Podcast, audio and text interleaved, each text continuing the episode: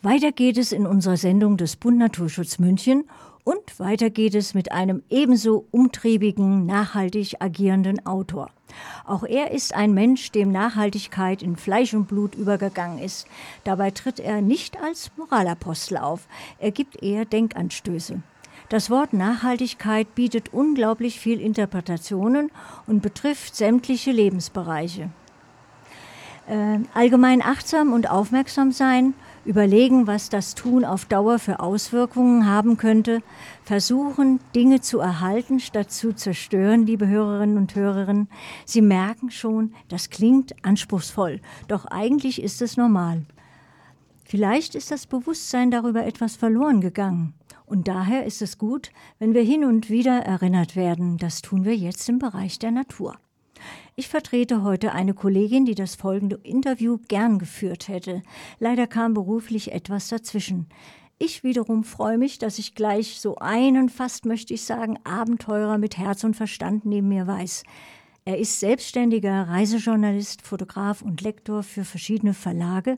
Unzählige Bücher hat er veröffentlicht. Bevorzugtes Thema ist die aktive Erholung in gesunder Umwelt. Naturverträglichkeit und Nachhaltigkeit stehen bei ihm im Vordergrund, insbesondere naturnahes Reisen in Oberbayern und Tirol.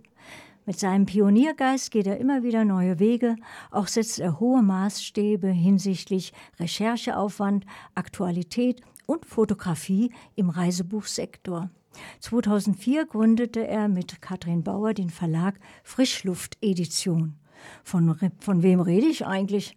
Natürlich von Michael Reimer. Und jetzt darf ich mit ihm reden, denn er ist ins Studio gekommen, frisch zurück von einer Bergtour. Worüber reden wir? Hauptsächlich über sein zuletzt veröffentlichtes Buch mit Titel Nachhaltig unterwegs in München und Umgebung. Ein herzliches Grüß Gott, lieber Herr Reimer. Ja, hallo, grüß Gott. Ich bedanke mich, dass ich im Studio sitzen darf. ja, das ist doch ganz toll. Das ist auch super, dass Sie kommen konnten. Ähm, vielen Dank übrigens, lieber ähm, Günther. Der hat nämlich jetzt das Fenster zugemacht. Ähm, Entschuldigung, liebe Hörerinnen und Hörer, das war ein bisschen laut im Hintergrund. So, dann, geht, dann legen wir doch mal los. Ähm, als erstes mal so, was waren denn so die Beweggründe in die Richtung äh, der Nachhaltigkeit zu gehen. Und ähm, ja, was ist, wie ist es geworden? Ja, also zunächst mal, äh, wie Sie gerade gesagt haben, bin ich ja frisch vom Berg zurückgekommen. Ich bin ja Autor und Verleger von naturnahen Freizeitführern und äh, ich bin daher auch sehr, sehr viel in den Bergen unterwegs. Und daraus resultierend beobachte ich natürlich auch, was der Klimawandel äh, mit der Natur alles so anstellt. Ja, das geht dann los mit dem Gletscherschwund. Äh, ich war jetzt gerade in den Tuxer Alpen und habe in die Zillertaler Alpen rübergeblickt und wie die Gletscher ausschauen, das ist schon besorgniserregend. Dann haben wir hier im Frühjahr das Problem gehabt, äh, zahlreicher Murenabgänge und Lawinenabgänge. Die Landschaft wird zunehmend zerstört und das hat mit dem Klimawandel zu tun. Mhm. Und dann habe ich mich schon, ich stelle mir dann schon die Frage, was kann ich als Einzelner dafür tun, dass man diesem, dieser Problematik eben begegnen kann. Und äh, von dem Klimaschutz bis zur Nachhaltigkeit ist es ja ein kurzer Weg. Mhm. Und ich wollte jetzt mal ausnahmsweise nicht nur in den Bergen zu, äh, unterwegs sein, sondern auch mal in München. Und da habe ich mir dann gedacht, okay, ich mache mal das Projekt Nachhaltig unterwegs in München und Umgebung. Aber kommen wir doch erstmal zurück zu den Anfängen. Wann ging das denn überhaupt los? Ich meine, ähm, in welchem Alter oder durch ein Ereignis oder irgendwie sowas? Ja, ich bin natürlich schon äh, von Kind auf immer in die Berge mitgenommen worden und äh, als einziger von fünf Brüdern habe ich die Begeisterung äh, mit in die Gegenwart genommen, sage ich mal. War also von vornherein infiziert für die Natur. Ich fotografiere auch schon seitdem ich denken kann. Und ja, daher ist es halt äh, geboren worden, äh, diese Begeisterung. Und äh, heute hat sich dann, im, erst war ich ja bei einem Verlag äh, angestellt und äh, im Laufe der Jahrzehnte äh, habe ich dann praktisch den Weg so eingeschlagen, dass ich jetzt an der, dort angekommen bin, ja, wo ich bin. Aha. Und das Thema Nachhaltigkeit, ähm, ähm, das ist ja eigentlich schon in ihre Wege gelegt worden, wenn ich das so vermuten darf. Aber äh, bewusst geworden damit sind Sie durch die Wanderungen oder? Durch ein Ereignis auch oder so? Ja, es ist natürlich der Klima. Äh, Klimawandel ist ja offenkundig. Es ist ja der ganze Alltag. Im Alltag beschäftigt man sich ja auch mit, mit all diesen Themen. Ja, es geht ja auch äh, mit dem Einkauf los und, und wir, wir sind auch begeisterte äh, Wildkräutersammler. Man versucht ja auch an der Ernährung äh, zu arbeiten und, und, und äh, Müll zu vermeiden. Das sind jetzt auch so rein alltägliche Anliegen, die jetzt nicht unbedingt mit den Wanderungen zu tun haben. Mhm. Und ähm, ähm, was, äh, ich weiß, dass Sie äh, eigentlich, wie gesagt, ich habe ja erwähnt, äh, Sie, Sie, Sie, wollen natürlich auch kein Moralapostel sein. Ähm, ähm aber Sie reden davon, dass, dass das so, für mich klingt es so, als würde jeder da tatsächlich drauf achten und so weiter. Aber wir wissen doch, dass das gar nicht so der Fall ist. Ja, also mir geht es als die Grundidee eigentlich darum, dass jeder selbst ein Stück weit was tun kann für unsere Umwelt. Wir dürfen nicht warten, bis äh, unsere Politiker äh, Gesetze äh, beschließen, von denen man nicht weiß, äh, ob die irgendeinen Sinn ergeben oder irgendetwas verbessern. Man kann im Kleinen anfangen und das ist eigentlich der, der Aufruf von meiner Seite her. Nicht am Moralapostel, dass man sagt, man muss jetzt sein Leben komplett umstellen. Aber jeder hat die Gelegenheit, im Kleinen und sei es nur ähm, beim Einkauf äh, oder auch bei der Vermeidung von Müll und Abfall, ähm, ein kleines Zeichen zu setzen. Und wenn jeder das macht, dann kommt in der Summe viel dabei heraus. Ich habe jetzt gerade gelesen, dass in Niederbayern, äh, in Niederbayern ähm, Wasserarmut herrscht. Ähm, und da habe ich mir auch angefangen, also was heißt angefangen? Ich habe eigentlich schon ganz viel darüber nachgedacht, vor allen Dingen, weil ich jetzt gerade äh, gestern 160 Liter äh, in den Sand geschossen habe, dadurch, dass äh, was nicht funktioniert hat. Ähm, da wird einem ganz schlecht, sage mal. Aber ähm, ja, aus der Trägheit raus. Wie denken Sie denn, dass man sich so aus der Trägheit heraus so mal ein bisschen äh, wurschteln kann, damit, damit man tatsächlich das auch macht? Vom Kopf her weiß man das wohl oder auch von den Berichten. Ne? Aber ich muss ja selber anfangen. Ja, es ist wichtig, dass, dass man halt wachsam bleibt. Es, äh, jetzt haben wir ja äh, äh, ein, ein, Volksbegehren gehabt mit, mit Bienensterben und so weiter. Das ist natürlich ein beliebtes Thema. Da werden wir dann sehr schnell wachgerüttelt. Und dann äh, sind aber viele damit irgendwie ein Stück weit auch schon zufrieden. Mhm. Wie gesagt, nachhaltig bedeutet für mich, sich auch nachhaltig zu überlegen, wie man praktisch sein Leben äh, bewusst auch ein bisschen verändern kann.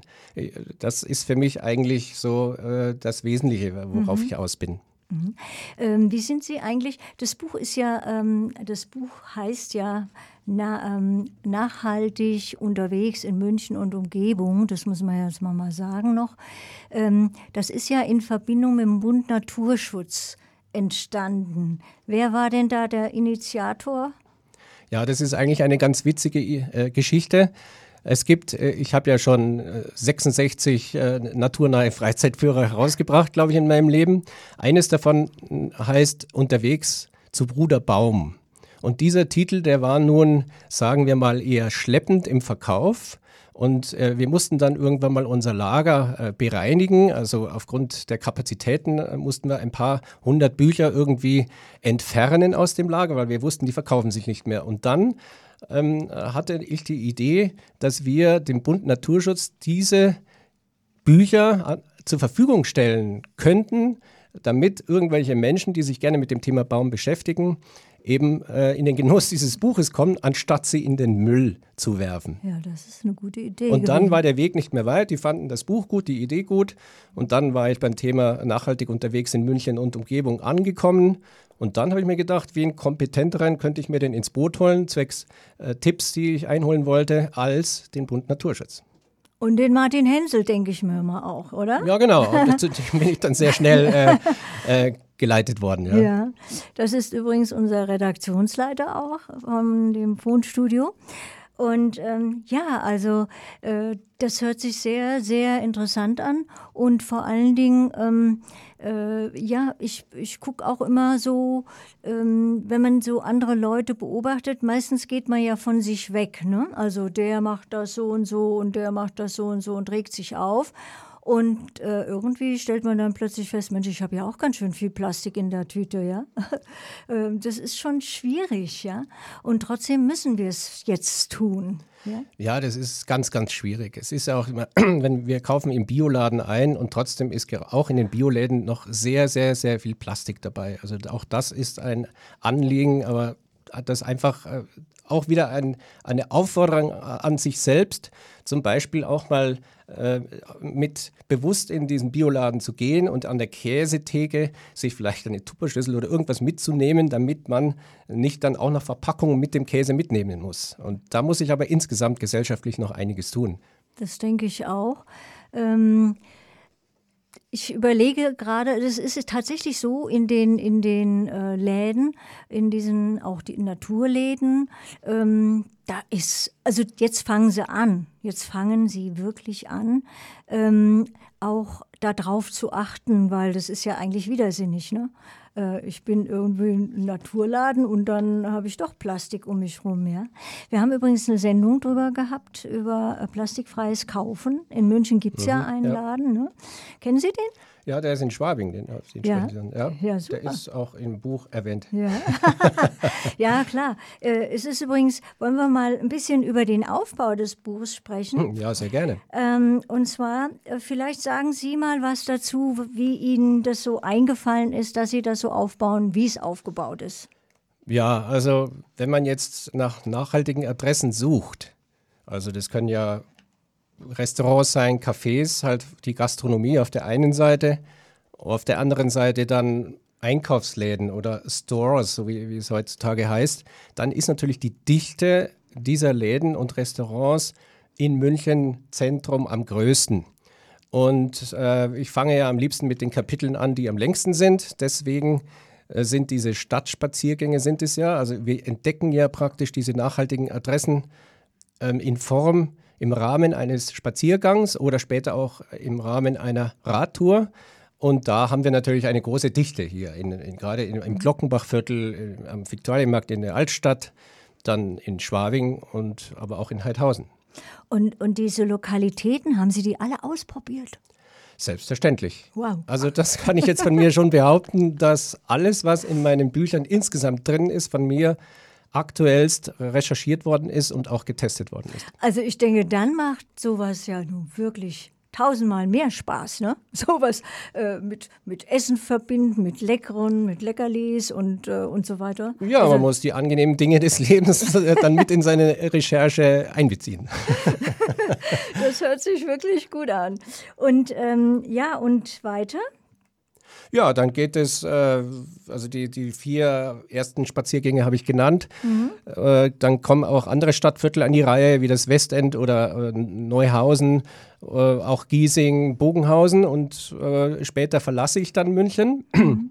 Also man muss ja wissen, dieses Buch umfasst den Umkreis, äh, das Umland von München, ich sage jetzt mal S-Bahn-Bereich. Ja? Mhm. Es gibt natürlich im, im Oberland auch noch zahlreiche schöne Adressen, die wir im Rahmen unserer Spaziergänge und auch Fahrradtouren erkunden. Fahrrad deshalb, weil der Bund Naturschutz vollkommen zu Recht ja vorgegeben hat für dieses Buch, wir verzichten auf das Auto. Das heißt, äh, die Anreise erfolgt ausschließlich mit öffentlichen Verkehrsmitteln und dann geht man zu Fuß oder nimmt eben das Fahrrad. Und ja, dementsprechend sind halt in, im S-Bahn-Bereich äh, München, also es geht auch bis Freising, ja, bis Dachau, äh, dann auch Fahrradtouren mit dabei. Äh, da ist natürlich die Dichte nicht, ist nicht mehr ganz so, so, so groß, aber wir äh, kommen dann auch am Taubenberg vorbei und, und im Wasserschutzgebiet München und äh, besuchen einen Imker und äh, das sind auch sehr spannende mhm. Geschichten.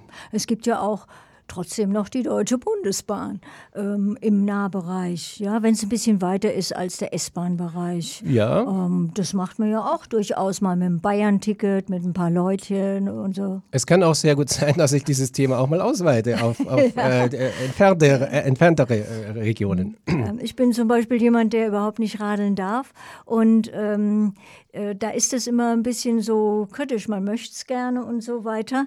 Ich habe gerade, ähm, Entschuldigung, wir haben nur noch ein paar Minuten, ich glaube drei, ne? Meiner Meinung nach sind es noch drei, aber okay, ähm, ich kriege einen Hinweis von der Technik. Ähm, äh, da kommen wir dann so allmählich zum Schluss.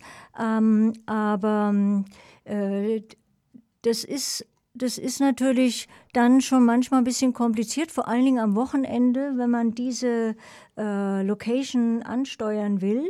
Dann ist es schwieriger mit der Verbindung als unter der Woche. Ja? Ich meine, okay, als Rentner kann man es ganz gut machen, aber ansonsten ist es etwas schwierig. Ja? Was ist Ihnen denn am meisten, was liegt Ihnen noch am meisten am Herzen, so dass wir zum Abschluss kommen, leider?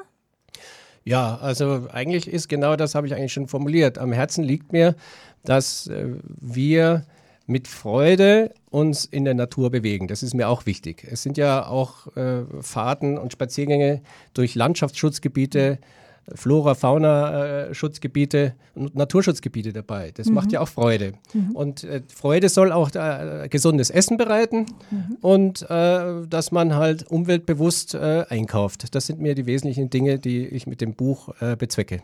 Vielen herzlichen Dank fürs Kommen.